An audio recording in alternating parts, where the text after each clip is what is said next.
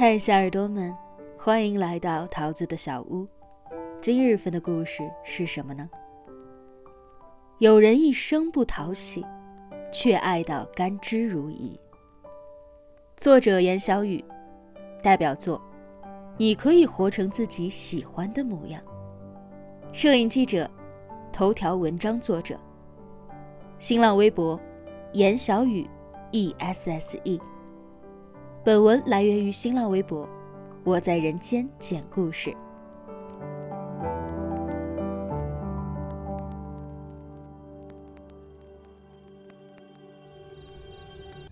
我姥姥是一个已过古稀的坏老太婆，我没有见过她年轻的时候。从我有记忆起，她就不是一个怎么好相处的人。去买菜的时候，就算是两毛钱，也会站在小摊前喋喋不休，锱铢必较。和陌生人说话的嗓门会特别大，仿佛随时会蹦出一根刺儿来。平常不太和邻里间热络，总是独来独往。他唯一的爱好是听戏，尤其是醉打金枝那一出。兴起时也会偷偷的哼上几句，但是却在我闻声看过去的刹那，屏息，咽下去。说起他这大嗓门，老爷早已经见怪不怪了。几十年里，他一直都是这样过来的。旧社会里，姥姥算是小地主家的闺女儿。本应该是锦衣玉食，安然度过余生，可偏偏生不逢时，父母去的早，只留下了她一个人。约摸到了该嫁人的年纪，村里面的女孩纷纷都有人上门来说媒，只有刘家那别扭的闺女，还顶着大太阳去地里面出力气拔麦子。哼哧哼哧的穿梭在稻田里，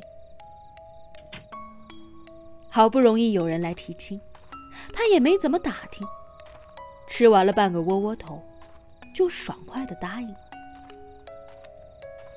结婚嘛，又不是多大的事儿，因为没有娘亲准备，所以她也没有嫁妆，就一个人孤身到了婆家。老爷是个老师，算一个木讷中不失浪漫的男人，性子温文儒雅，平生就喜欢读点酸书，临摹一点字画。放在今天，应该就是韩剧里面标准的男二类型，暖暖的，很贴心。但姥姥比野蛮女友都恐怖，因为没有怎么读过书，她的字典里。以卖力为大，总是看不起穷书生，觉得咬文嚼字的那些人多半都是吃饱了撑的，没事儿做。另一方面，却又因为大字儿不识几个，会偶尔的拨弄点书，一看拿到了，就生气的摔在地上，趁老爷进来的功夫，假装没事人一般的放回原处。逢年过节，有人来找老爷写对联、记礼账，他就愤愤地站在一旁，眼睛翘得老高，满脸的无所谓似的倔强。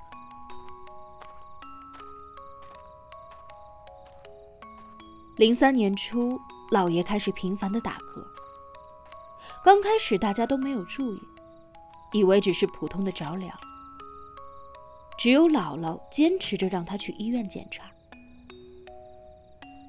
大家都觉得大惊小怪，打嗝有什么可看的吗？真是的，这老太太真的是越老越糊涂了。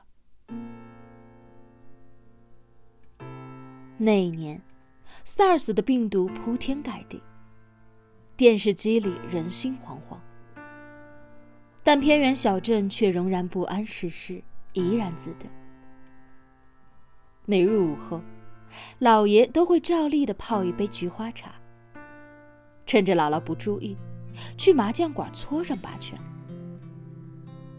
只不过，那天的姥姥爆发力十足，冲到麻将馆里，二话不说的把老爷拖了出来，强制性的让他去医院。我躲在一旁，看着老爷无奈的笑一笑，满是哭笑不得。我没病，别闹了啊！这一圈我马上就要糊了。不行，你今天必须去医院，不然以后你再也别想踏进麻将馆。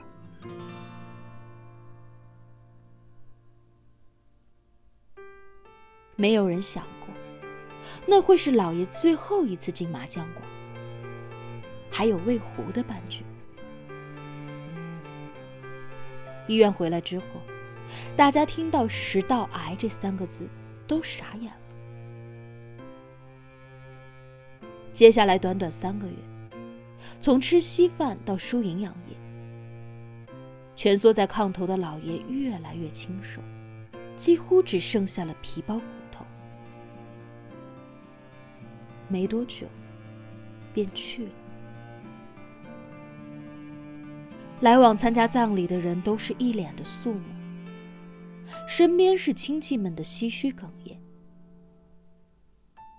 我的姨姨和舅舅们都在院子里焚香叩拜。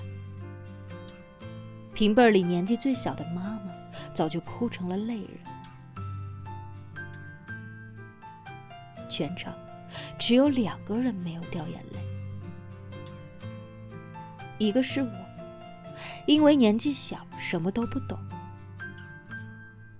另一个是他。因为懂得，所以慈悲。老家还是土葬的祭奠，头七的时候要盖棺了，突然冲过来一个身影，用力的嚎啕着，抱着檀木不肯撒手。是他，是我从来没有见过的他，像是拖尽了所有水分的干瘪豆子。那个不可一世的老太婆瞬间被打回了少女的原形。望着自己的初恋情人，饱满深情，不舍又绝望。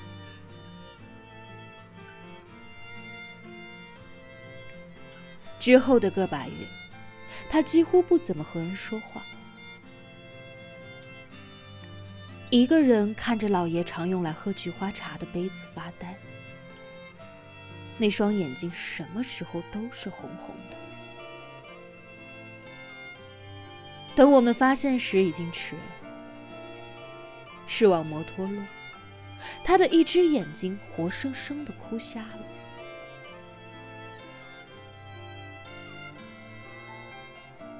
有人一生不讨喜。却爱到甘之如饴。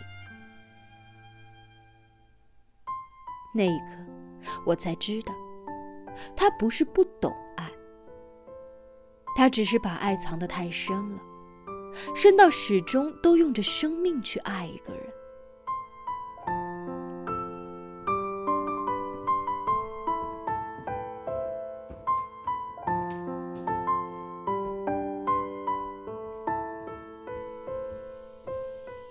到今年，老爷去世十五年了，他依然风风火火，依然冥顽不灵，依然用坚硬的盔甲碰触着岁月这块模型的边边角角。